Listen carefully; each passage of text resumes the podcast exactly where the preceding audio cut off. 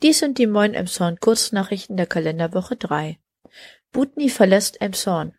Nachdem zuletzt bekannt geworden ist, dass C&A den Mietvertrag nicht verlängert hat, verlässt im April auch die Hamburger Drogeriekette Butni den neuen Markt und damit auch komplett Emshorn.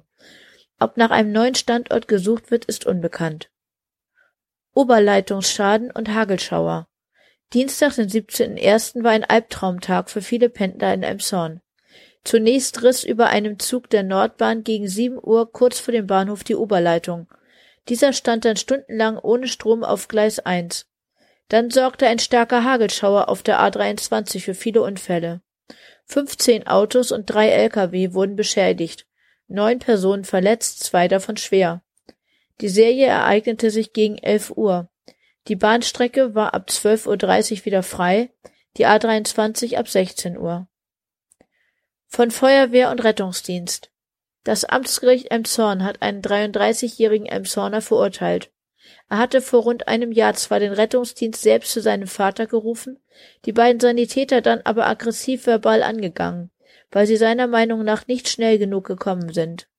Daraufhin flüchteten die Sanitäter in den Krankenwagen und warteten auf die Polizei. Das Gericht urteilte 1000 Euro Geldstrafe. Am Montag, den 16.01., wurde eine 83-jährige Frau an der Kreuzung Königstraße-Holstenstraße überfahren und schwer verletzt. Am Mittwochabend krachte es an der Kreuzung Ansgarstraße-Badewanne. Hier stießen ein Pkw und ein Stadtbus zusammen. Für die ehrenamtlichen Kräfte der Freiwilligen Feuerwehr war 2022 ein Rekordjahr. 622 Einsätze wurden abgearbeitet. Gegen das Vergessen. Nach dem Corona-bedingten Aussetzen der jährlichen Veranstaltung wird am Donnerstag, den 26.01.